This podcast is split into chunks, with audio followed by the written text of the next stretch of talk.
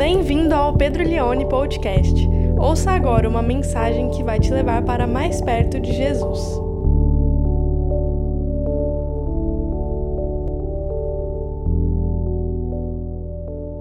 Vamos ler então João 16, do verso 5 até o verso de número 15.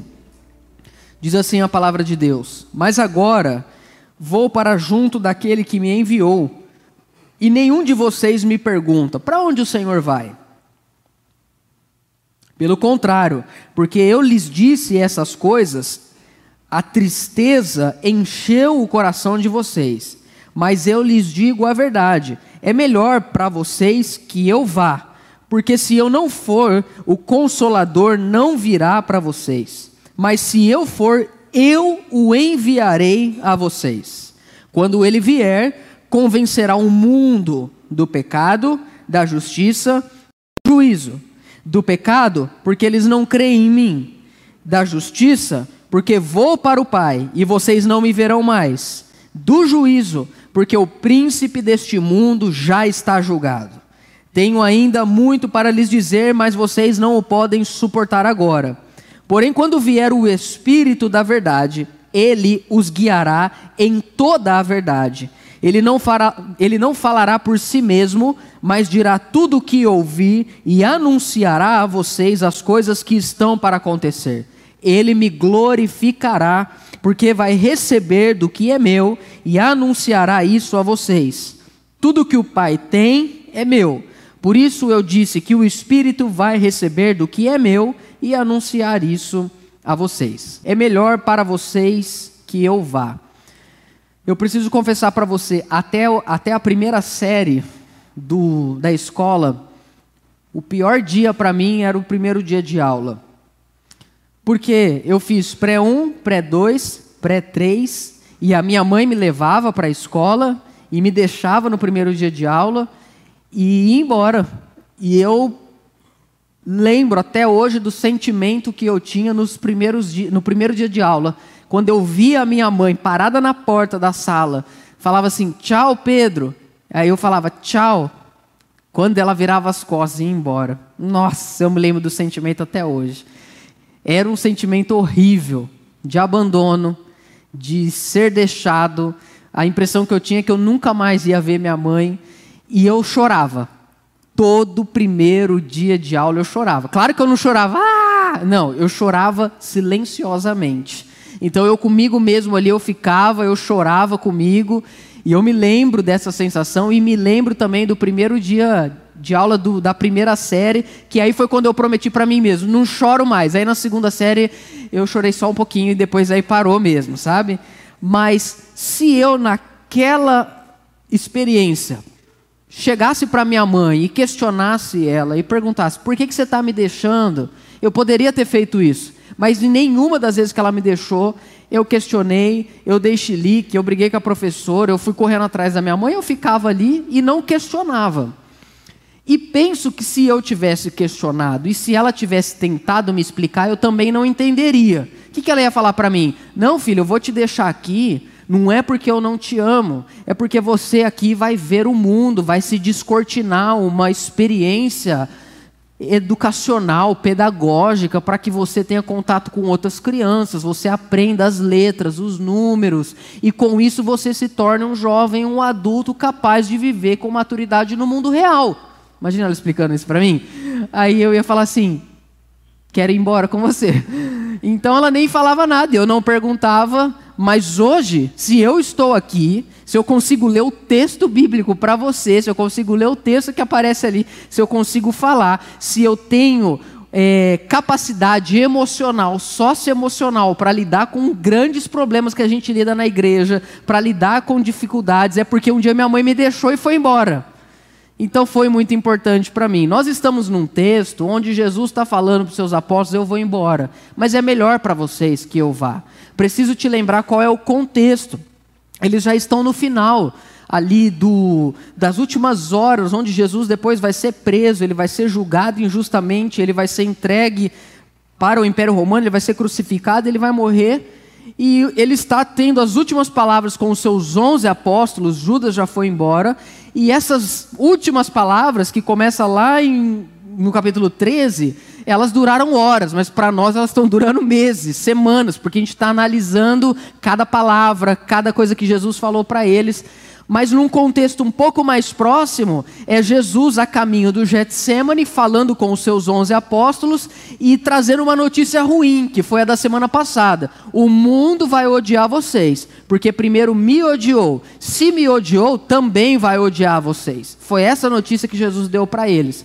Só que hoje tem mais coisa que Jesus falou para eles. O que Jesus vai dizer para eles é: mas é melhor para vocês que eu vá. E hoje nós vamos falar sobre isso, sobre a ida de Jesus, a vinda do Espírito Santo, e vamos compreender o que, que isso significa para a nossa vida.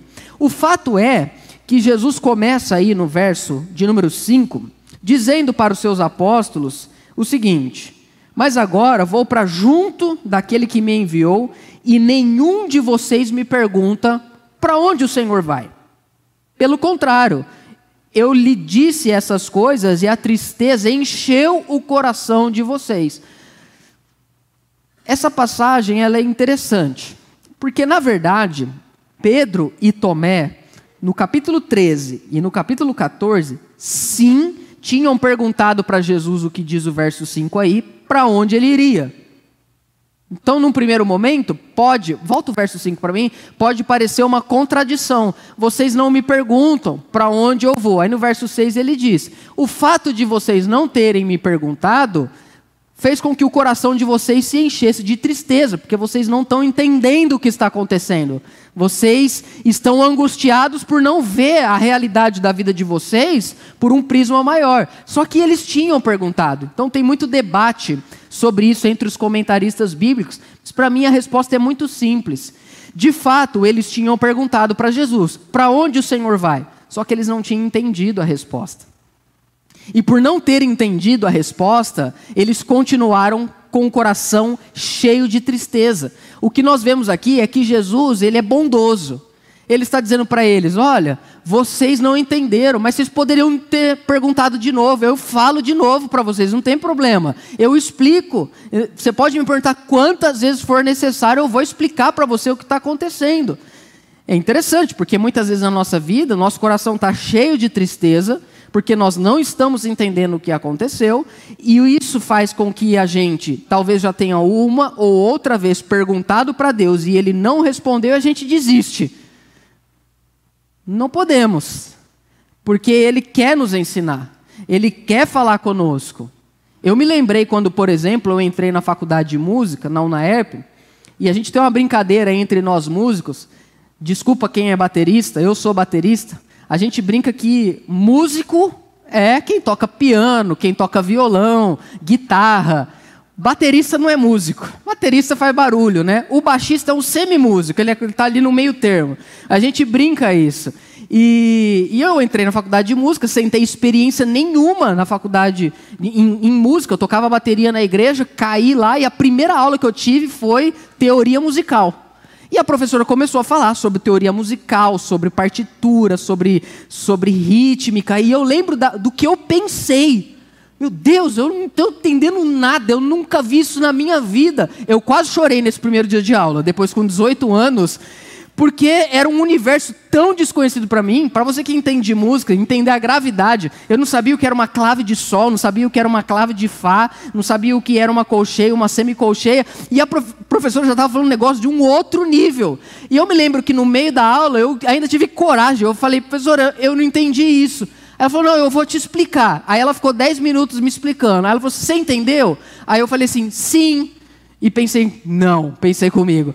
Aí eu, eu pensei, eu não vou ficar perguntando, se eu for toda hora perguntar, eu não entendi isso, não entendi isso, não entendi isso, ela vai ficar brava comigo, ela vai mandar eu sair, o povo vai, vai me odiar. E Jesus, ele não é esse professor. Ele está dizendo para os apóstolos: não, eu explico para vocês, para que o coração de vocês não se encha de tristeza. Voltamos lá para o verso de número 5. Agora vou para junto daquele que me enviou, e nenhum de vocês me pergunta para onde o Senhor vai. Pelo contrário, porque eu lhes disse essas coisas que eu vou e vocês não entenderam, a tristeza encheu o coração de vocês.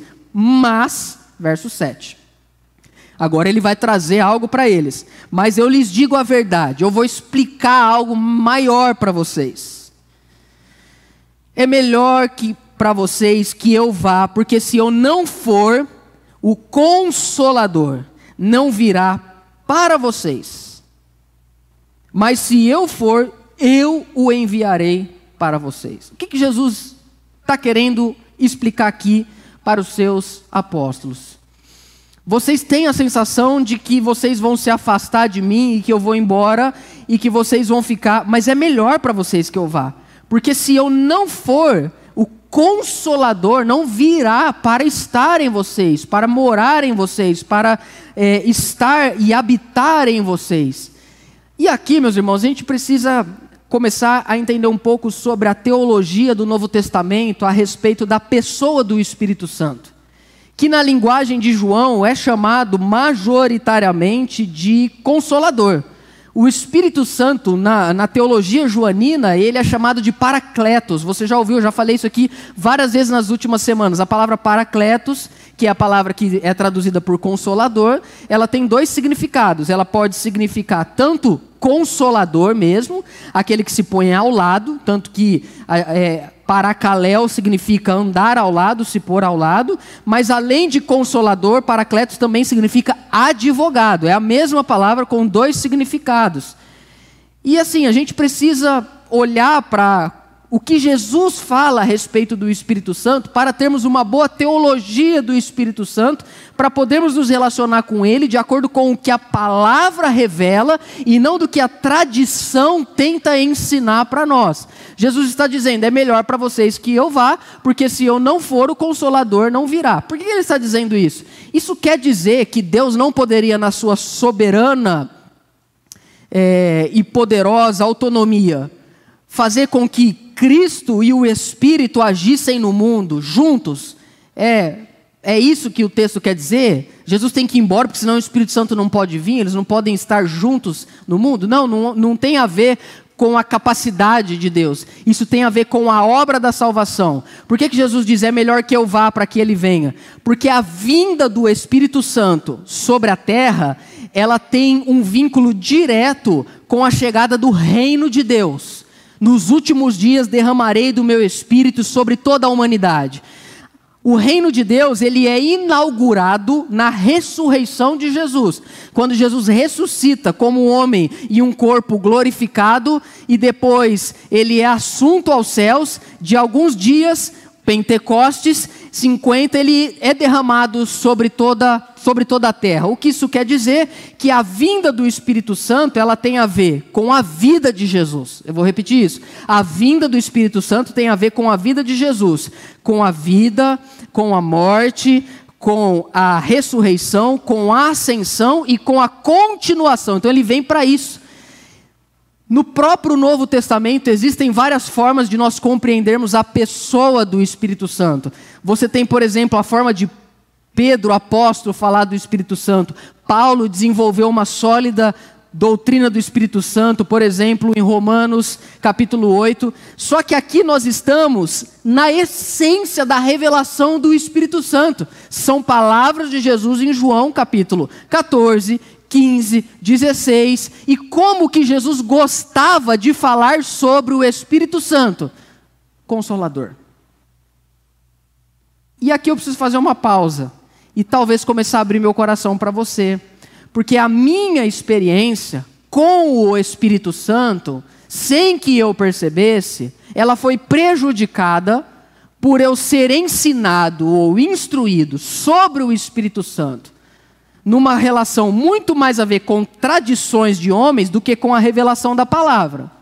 Porque Espírito Santo, quando eu ouvia falar sobre o Espírito Santo, o, que, o contexto do Espírito Santo era de coisas supranaturais. Então, se ia falar do Espírito Santo, por exemplo, ia falar sobre dons espirituais, quando ia falar do Espírito Santo, ia falar sobre. Você tem o Espírito Santo? Você fala em línguas, por exemplo? Você tem visões? Você tem premonições? Você tem profecias? E toda vez que ia falar do Espírito Santo, estava ligado a essas coisas que dava a entender para mim que estava separado da palavra. Então, uma coisa é a Bíblia, outra coisa é o Espírito Santo. Uma coisa é o que a Escritura revelou, é o que Jesus falou, é, o, é, é, é, é a narrativa do Evangelho, da cruz. Mas aí tem um 2.0, que aí é o Espírito Santo. Consequência disso, eu fui pegando birra do Espírito Santo. Mas depois eu descobri que não era do Espírito Santo, era do que falavam do Espírito Santo. Então o que era o Espírito Santo? Não, hoje nós vamos fazer um corredor aqui, e o pessoal vai passar no meio, nós vamos pôr a mão e o Espírito Santo. E aí o Espírito Santo estava ligado a isso. Estava ligado a pessoa cair no chão, a pessoa estribuchar, a pessoa babar. É quase um ataque epilético, mas eles falavam que era o Espírito Santo. Então era o Espírito Santo, a pessoa vinha revelar, vinha contar alguma coisa que a, a Bíblia não. Ah, você quer saber o que, que Deus vai fazer? Não, o Espírito Santo. E aí, quando a pessoa fala do Espírito Santo, fala-se até num tom mais espiritual. Olha, o Espírito Santo me falou. Eu fui pegando, eu fui ficando. Não estou gostando, não gosto. E era essa sensação. A Bíblia, não, a Bíblia está aqui, legal, bom, bom ler a Bíblia. Mas é melhor ouvir o Espírito, viu? Porque a letra então vai se criando, vai se criando, porque assim, uma coisa é quem conhece a Bíblia, outra coisa é quem conhece o Espírito Santo, é um 2.0, é um outro nível. Resultado, eu, eu, pensava comigo, eu não gosto do Espírito Santo, e aí por um tempo na minha vida, eu não pregava sobre o Espírito Santo, eu não orava ao Espírito Santo, eu não falava do Espírito Santo, porque eu criei uma birra. Depois eu fui descobrir que não. Não, meu problema nunca foi o Espírito Santo. Nunca mesmo. Até porque se não fosse o Espírito Santo, eu nunca nem ia crer em Jesus. Meu problema não é o Espírito Santo, meu problema é o que fizeram. É o reducionismo, é a distorção. É uma espécie de transe que tem muito mais a ver, às vezes, com religiões pagãs do que com a luz do Evangelho. Então nós precisamos voltar. Quando é que no Novo Testamento se fala do Espírito Santo? Ouça o que eu vou dizer. O que Jesus falou sobre o Espírito Santo, como na própria narrativa do texto bíblico se falou sobre o Espírito Santo, e nós estamos vendo em João que, na verdade, Jesus quase nunca o chama de Espírito Santo. Isso não quer dizer que não seja esse nome, está no Novo Testamento como um todo. Jesus prefere chamá-lo de consolador, de paracletos, de paracletos. E por que que Jesus faz isso? Porque Jesus, quando fala do Espírito Santo, ele está dizendo muito mais sobre alguém que está conosco todos os dias. Ele está falando de um amigo, ele está falando de um consolador, ele está falando de um conselheiro, ele está falando de um advogado, ele está falando de alguém que nos abraça, alguém que está conosco. É, você sabe, é, geralmente a gente fala assim, nossa, eu oro pela consolação do Espírito Santo sobre a tua vida. Geralmente a gente fala isso quando alguém morre. A pessoa perde alguém que ela ama, a gente fala, olha, eu desejo que o Espírito Santo console você, porque a gente tem essa dimensão de consolação e isso é maravilhoso.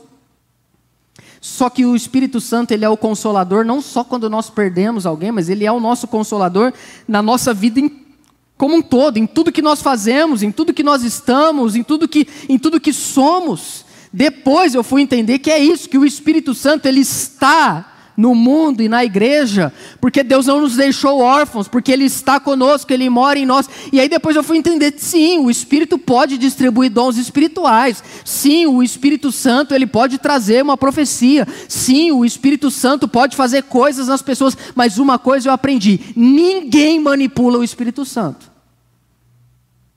Ninguém manipula o Espírito Santo. Ninguém, ninguém tem autoridade sobre o Espírito Santo. Ninguém diz, ninguém marca um culto falando que o Espírito Santo vai fazer algo, porque ele é Deus. E ele foi enviado para todos nós, para a igreja. Ele é o nosso consolador. O fato do Espírito Santo estar no mundo significa que nada existiria a não ser o Espírito de Deus. Por isso que Jesus diz: Eu lhes digo a verdade, é melhor para vocês. E por que, que é melhor? Porque agora não apenas a presença do Espírito Santo vai estar restrita ao rei, ao profeta ou ao sacerdote, mas ele vai ser derramado sobre toda a carne. Isso quer dizer que o Espírito de Deus ele se faz presente e ele age. E não existe nada na igreja que não aconteça, a não ser pela intervenção e pelo poder do Espírito. Não há conversão sem o Espírito Santo. Não há igreja sem o Espírito Santo. Não há arrependimento, não há santidade, não há fé, não há Bíblia, não há sã doutrina, não há verdade, não tem pastor, não tem cristão. Só existe as coisas de Deus nesse mundo porque o Espírito de Deus age em nós. O Consolador. O Paracletos. Por isso que é melhor que ele vá porque o Espírito vem lidar conosco de uma forma muito mais profunda. E Jesus disse: Se eu não for, o Consolador não virá, mas se eu for, eu o enviarei a vocês. Quando eu li isso, eu achei tão belo. Jesus está dizendo: Eu vou enviar o Espírito Santo a vocês. Eu vou enviar. Não são vocês que tateando, que tentando buscar, encontrar, acharão o Espírito Santo. Não. Eu o enviarei. Eu o enviarei a vocês. Quando você perceber, você já terá o Espírito Santo, porque eu olhei para você e eu disse: Eu vou enviar o meu Espírito sobre você. É importante a gente entender isso, porque senão podemos cair numa espécie de medo ou numa espécie de preocupação de saber se temos ou não o Espírito. Quantas vezes já não vi essa pergunta? Pastor, eu tenho o Espírito Santo? Por que você pergunta isso? Eu não oro em línguas. Mas quem falou para você que orar em línguas é a evidência de que você tem o Espírito Santo? Pergunto para você, você crê em Jesus? Sim. Pergunto para você, você se arrepende de seus pecados? Sim. Pergunto a você, você crê que Jesus morreu, ressuscitou e ele voltará e julgará céus e terra? Sim. Meu irmão, você tem o Espírito Santo porque ninguém pode crer nessas coisas a não ser que o Espírito não convence e transforme você. Ele envia. Por isso que não precisamos marcar culto para buscar o Espírito Santo. Porque a nossa relação com, Ele se inicia pelo fato de Jesus nos enviar Ele a nós.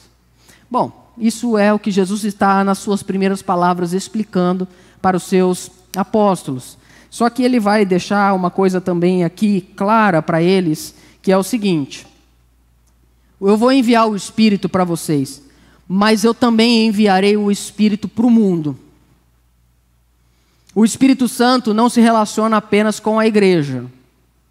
Claro que com a igreja ele se relaciona numa perspectiva de habitação, nos fazendo templo, mas o Espírito Santo ele age sobre a terra. O Espírito de Deus está sobre o mundo. E é isso que ele vai dizer aí agora a partir do verso 8. Você já ouviu provavelmente esse versículo. Ele diz: Quando ele vier, convencerá o mundo do pecado, da justiça e do juízo. Jesus está dizendo: é melhor que eu vá, porque se eu não, se eu não for, ele não vem, e quando ele vier, ele vai convencer o mundo do pecado, da justiça e do juízo. Essa palavra, esse verbo convencer, ele é um verbo muito interessante porque ele tem um sentido dúbio. Não é fácil traduzir esse verbo. Majoritariamente as nossas Bíblias traduzem ele como convencer. Só que o verbo no original, ele tem um sentido um pouco mais negativo do que no português traz o entendimento para nós. Lembrando uma coisa, o que Jesus está dizendo agora é na relação do Espírito Santo com o mundo, não é inicialmente aqui com a igreja. Ele diz: Eu vou enviar e ele vai convencer. Essa palavra que, do grego aí, ela pode significar também sentenciar. Ele vai refutar, ele vai repreender, ele vai corrigir, ele vai reprovar. Eu vou enviar o meu espírito ao mundo e quando ele vier, ele vai confrontar, ele vai corrigir o mundo, ele vai expor ao mundo. E tem um, um desdobramento ainda dessa palavra que é: a, ele vai expor e vai deixar o mundo envergonhado. Eu nunca li esse verso assim. Quando eu fui estudar para pregar, eu falei: opa, eu pensei, eu olhei para esse verso a vida inteira de outro prisma. Você tem comentário bíblico na sua casa, pode abrir qualquer comentário bíblico que você vai ver falando sobre isso. O Espírito ele vem, e talvez por que, que ficou convencer? Porque sim, quando o Espírito vem e ele constrange, ele envergonha, ele põe o dedo na cara de alguém e fala: você está errado. Você está errado. O que você pensa sobre pecado não é o que você pensa. Você está errado. Você está errado. O que você pensa sobre justiça não é isso. Você está errado. O que você pensa sobre juízo está errado. Ele está acabando com a pessoa. Para algumas pessoas, quando ele confronta e ele mostra que a pessoa está errada, o que, que a pessoa faz? Puxa, é verdade.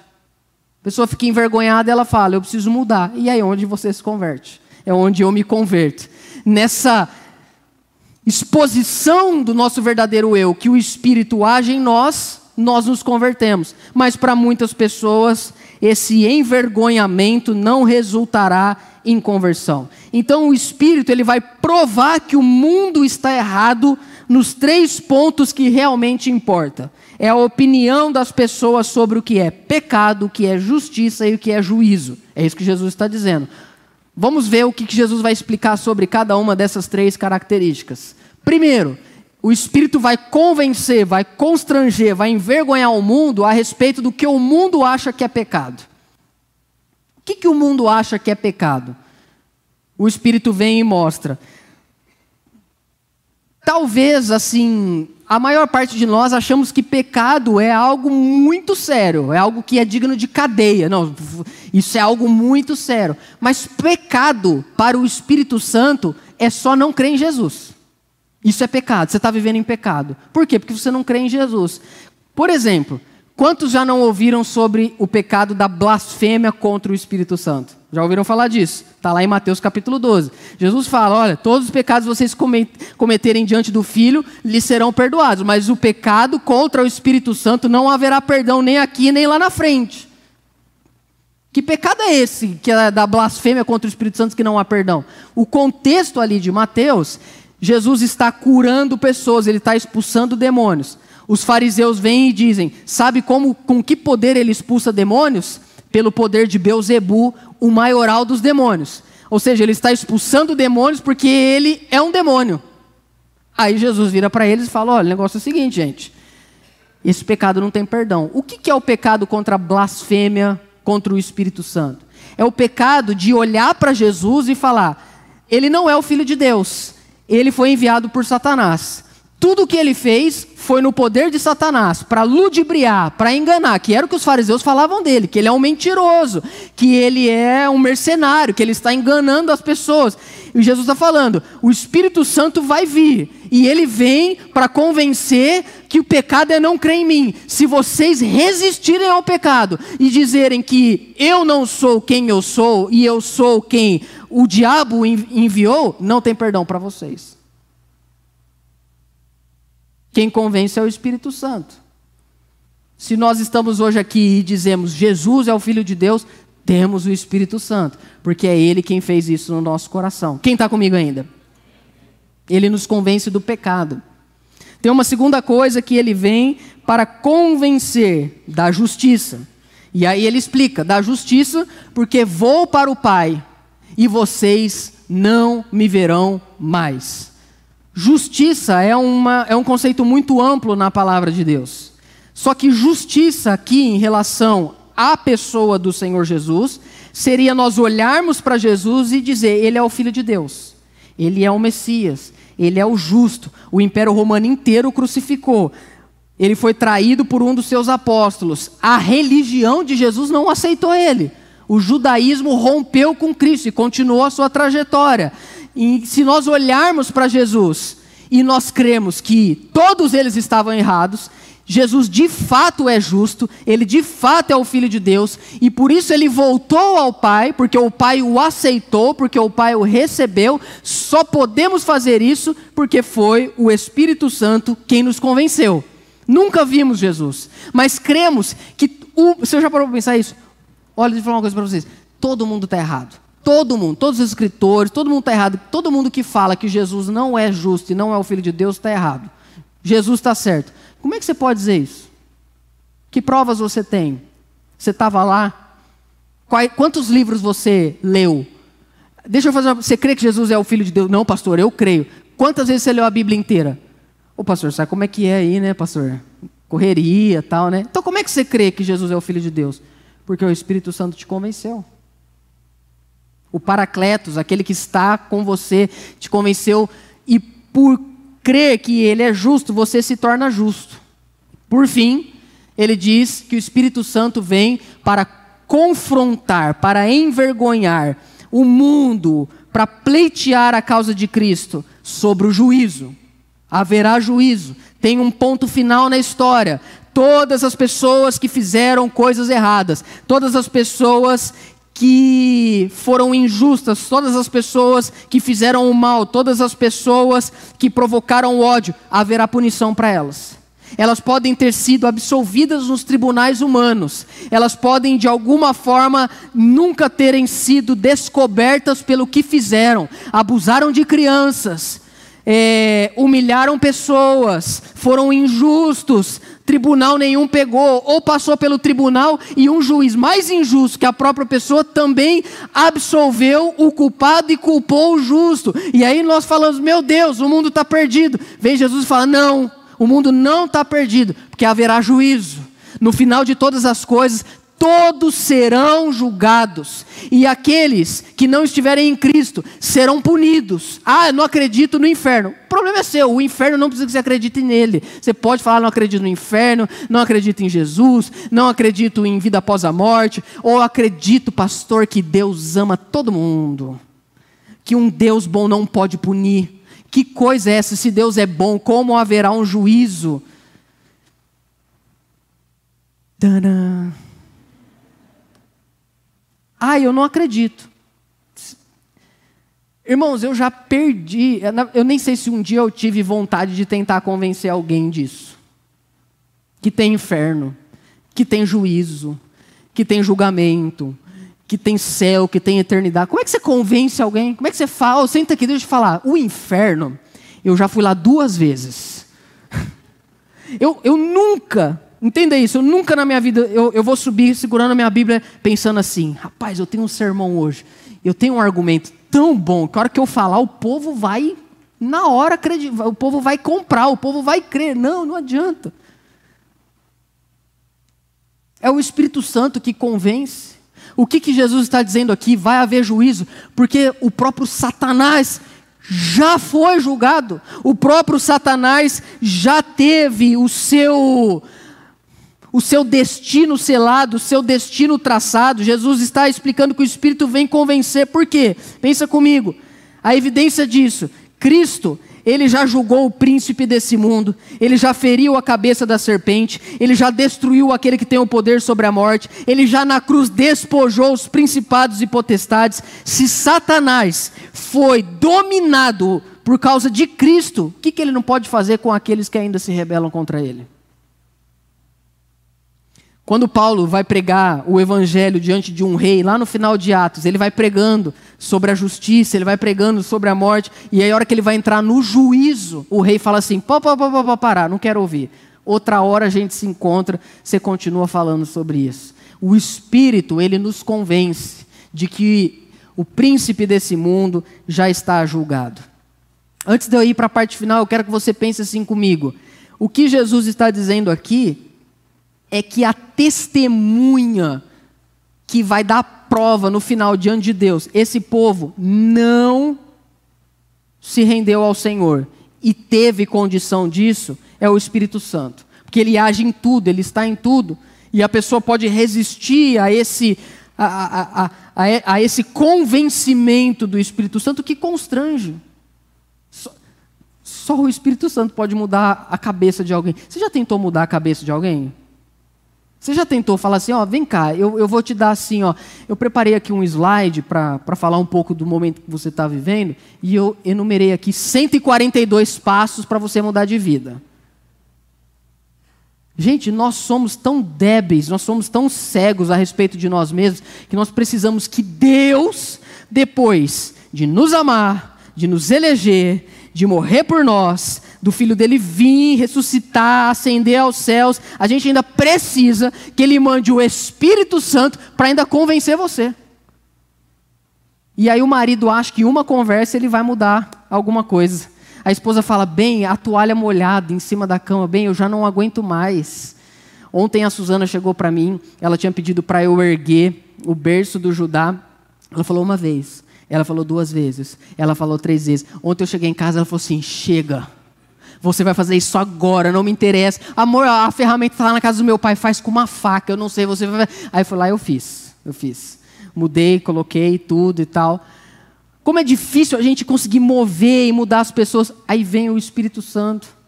Como gosto de uma frase eu não sei de quem que é, o Espírito Santo é o maior evangelista que existe.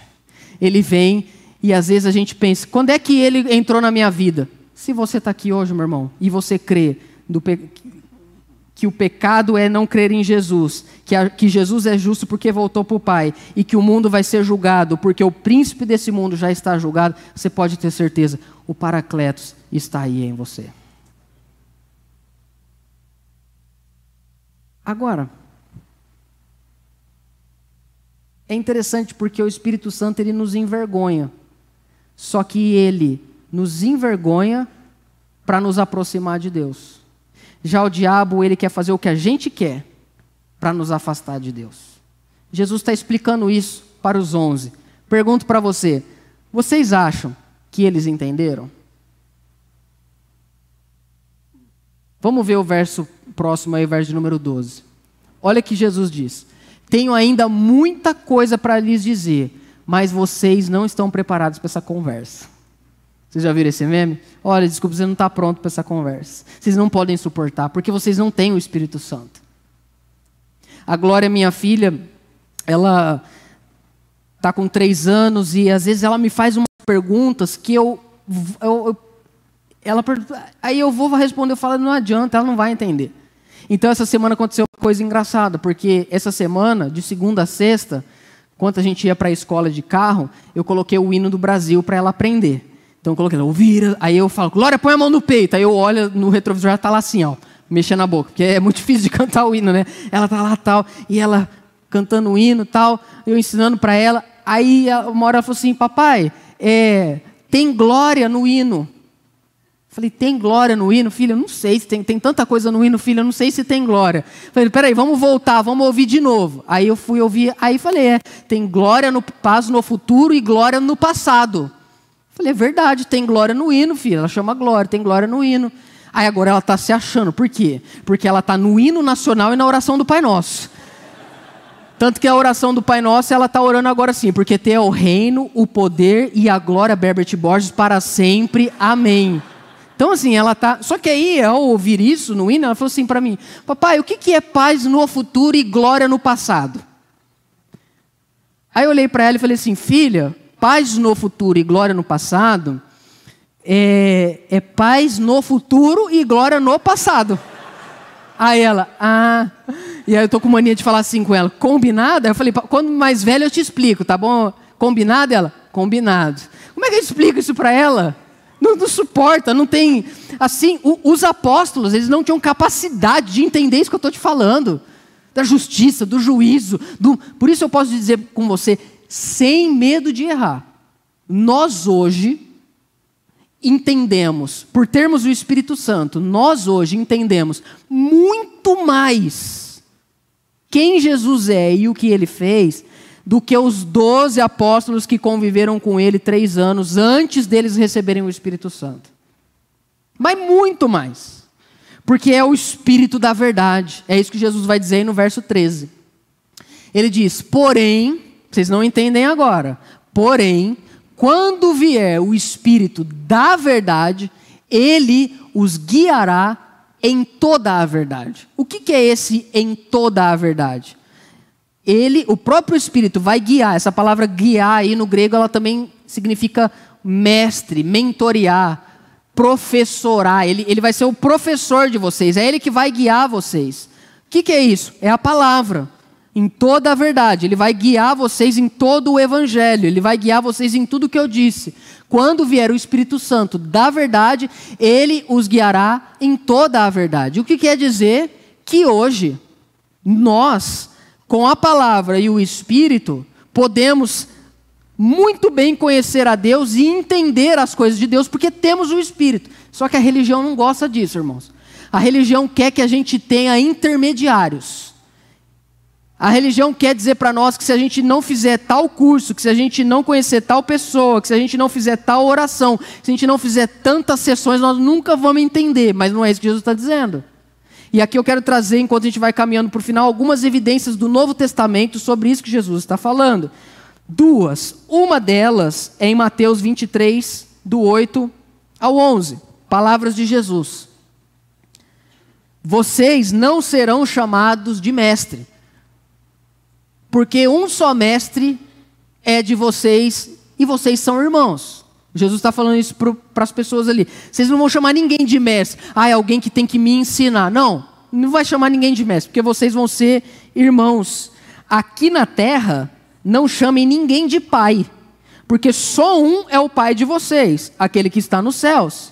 E não queiram ser chamados, a mesma palavra lá, ele os guiará toda a verdade. Não queiram ser chamados de guias, porque um só é o guia de vocês, o Cristo.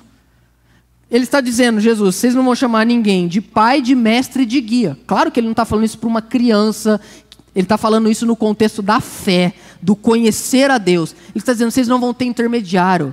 Ninguém vai poder dizer para você, olha, conheça a Deus porque eu conheço. Não.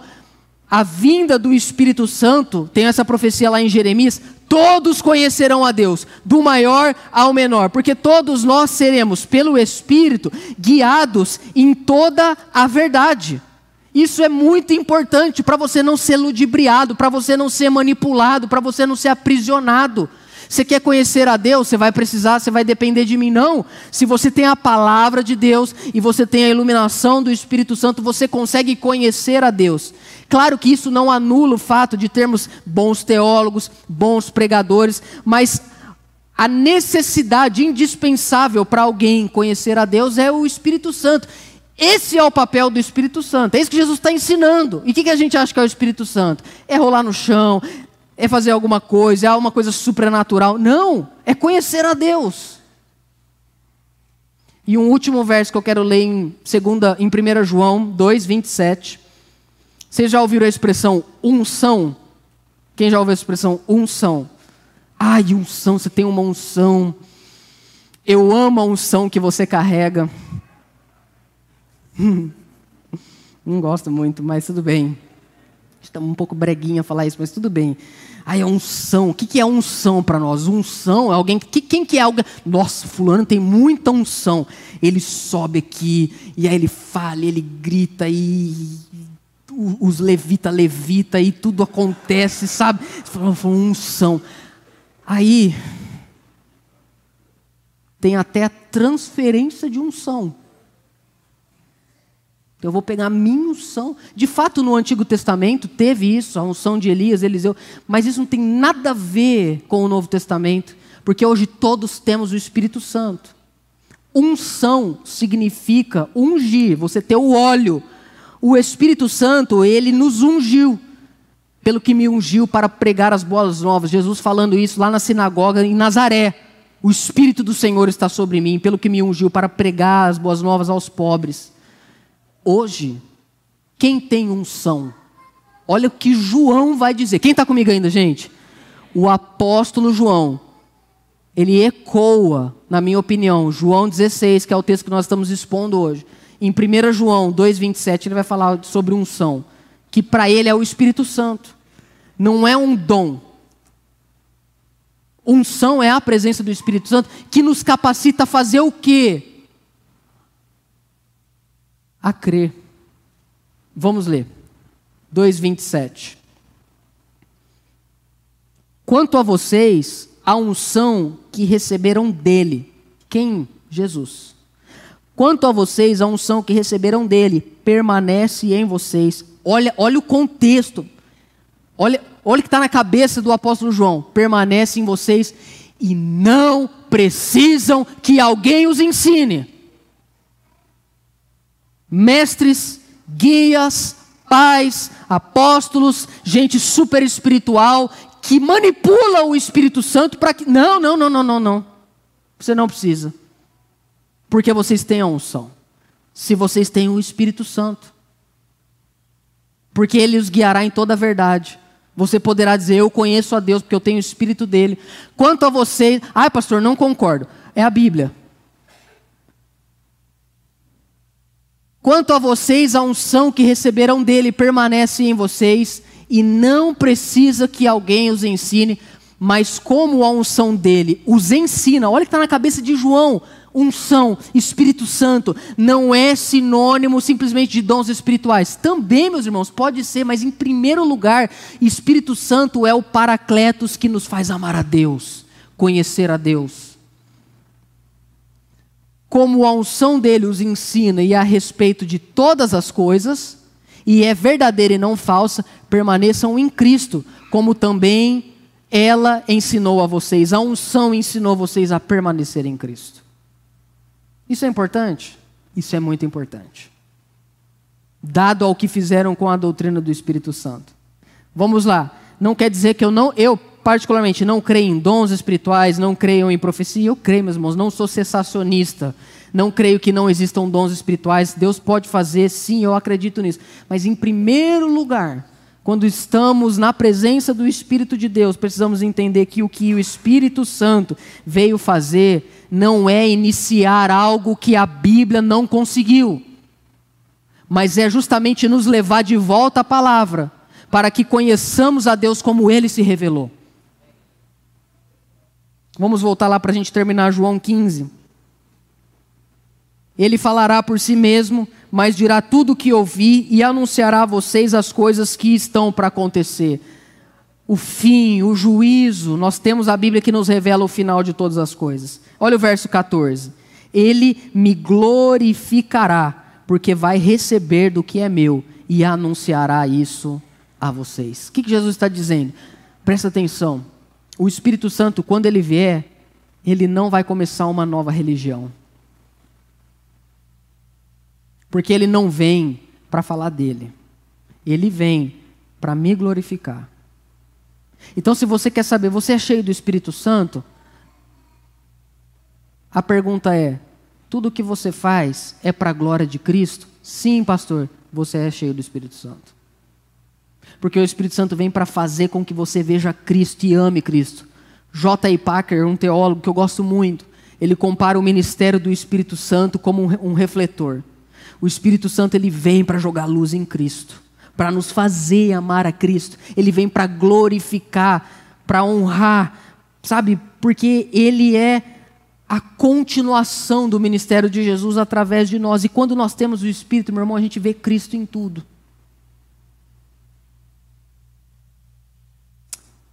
com a Suzana essa semana a gente foi num, num evento, lançamento da programação da Feira do Livro aqui de Ribeirão Preto. Um evento diferente do que eu estou acostumado a ver e a participar. Um evento muito legal. A nossa Feira do Livro ela é, ela é incrível. E nesse evento teve coisas muito legais. E teve coisas que eu não concordo coisas minhas, minha convicção, a minha, a minha teologia, a minha, a minha vida. Eu penso diferente, mas tudo bem, eu estava lá, estava ali participando de um evento. E quando você tem o Espírito Santo, qualquer lugar que você esteja, qualquer pessoa que você converse, qualquer coisa que você faz, quando você tem o Espírito Santo, você quer glorificar a Cristo. E aí, dentre tantas falas que teve ali na programação, no meio delas, uma mulher subiu para falar da importância da literatura. Como que a literatura é importante para mudar a vida das pessoas. E nessa fala dela, muito bonita inclusive, ela foi usando sinônimos de literatura. Olha, a literatura é importante, o conhecimento é importante. E eu ouvindo, achando legal.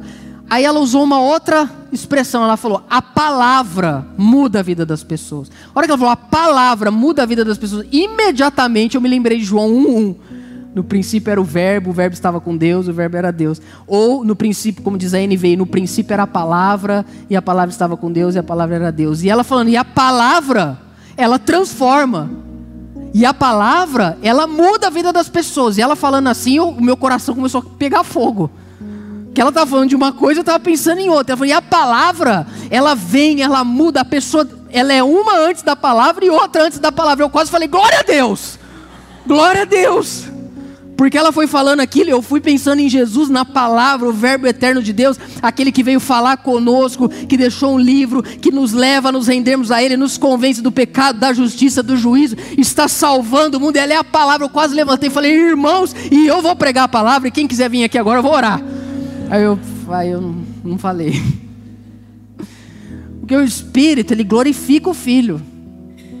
Porque nós temos o Espírito, e por termos o Espírito, Cristo diz: é melhor que eu vá, porque se eu não for, ele não volta. Então ele foi, ele foi, mas não nos deixou órfãos. E o Espírito não tem problema quanto a isso, dele ter que glorificar o Filho. Porque Jesus também veio e disse: Eu não vim para falar de mim, eu vim para falar do meu Pai. Porque quem vê a mim, vê ao Pai. Tudo que é do Pai é meu. E o Espírito não é diferente. É isso que termina no verso 15. Ele diz o seguinte: Tudo que o Pai tem é meu. Por isso eu disse que o Espírito vai receber do que é meu e anunciar isso a vocês. O que, que Jesus está dizendo? Que entre o Pai, o Filho e o Espírito não existe ciúme. Pelo contrário, é uma relação nesse Deus trino, onde um honra e glorifica o outro. O que, que o Espírito está fazendo na nossa vida hoje, meus irmãos? Entenda isso. Ele está nos preparando, Ele está nos amadurecendo. O Espírito Santo é o nosso consolador, porque Ele está preparando a nossa vida para a gente se reencontrar com o Senhor Jesus. A minha mãe, ela me deixa na escola e ela vai. Só que ela volta para me pegar. E o fato dela voltar e, e fazer isso várias vezes, me leva na escola. Hoje, eu sou quem eu sou porque eu estudei. Ah, não, pastor, é. Não, eu estudei, eu me preparei, eu me dediquei. Por quê? Porque me deixaram. E é isso que Jesus está fazendo. Ele, ele foi embora, mas ele deixou o Espírito. Porque através da cruz, Jesus preparou um lugar para a gente no céu. Mas através do Espírito, Jesus está nos preparando para o céu. O fato dele nos deixar é a, é a oportunidade para ele nos preparar, é o paracaléu. E hoje eu posso conversar com a minha mãe como alguém igual a ela. Hoje a gente pode falar de coisas maduras, a gente pode falar de outras coisas. Por quê? Porque foi melhor que ela me deixasse para quando ela voltasse. É a mesma coisa que o Espírito está fazendo em nós. Mas hoje eu quero terminar e eu quero fazer uma oração especial para você que está aqui hoje. Que está passando por um momento na sua vida onde você tem necessitado da consolação do Espírito Santo. Talvez o seu coração, como dos apóstolos, se encheu de tristeza. A notícia que eu tenho para te dizer hoje é que eu não posso fazer absolutamente nada por você. Mas eu sei que o Espírito Santo ele pode nos consolar de tal forma que a gente pode viver uma vida na verdade perto de Cristo, mesmo em momentos difíceis. Você ouviu o Pedro Leone Podcast. Compartilhe essa mensagem com seus amigos e até logo!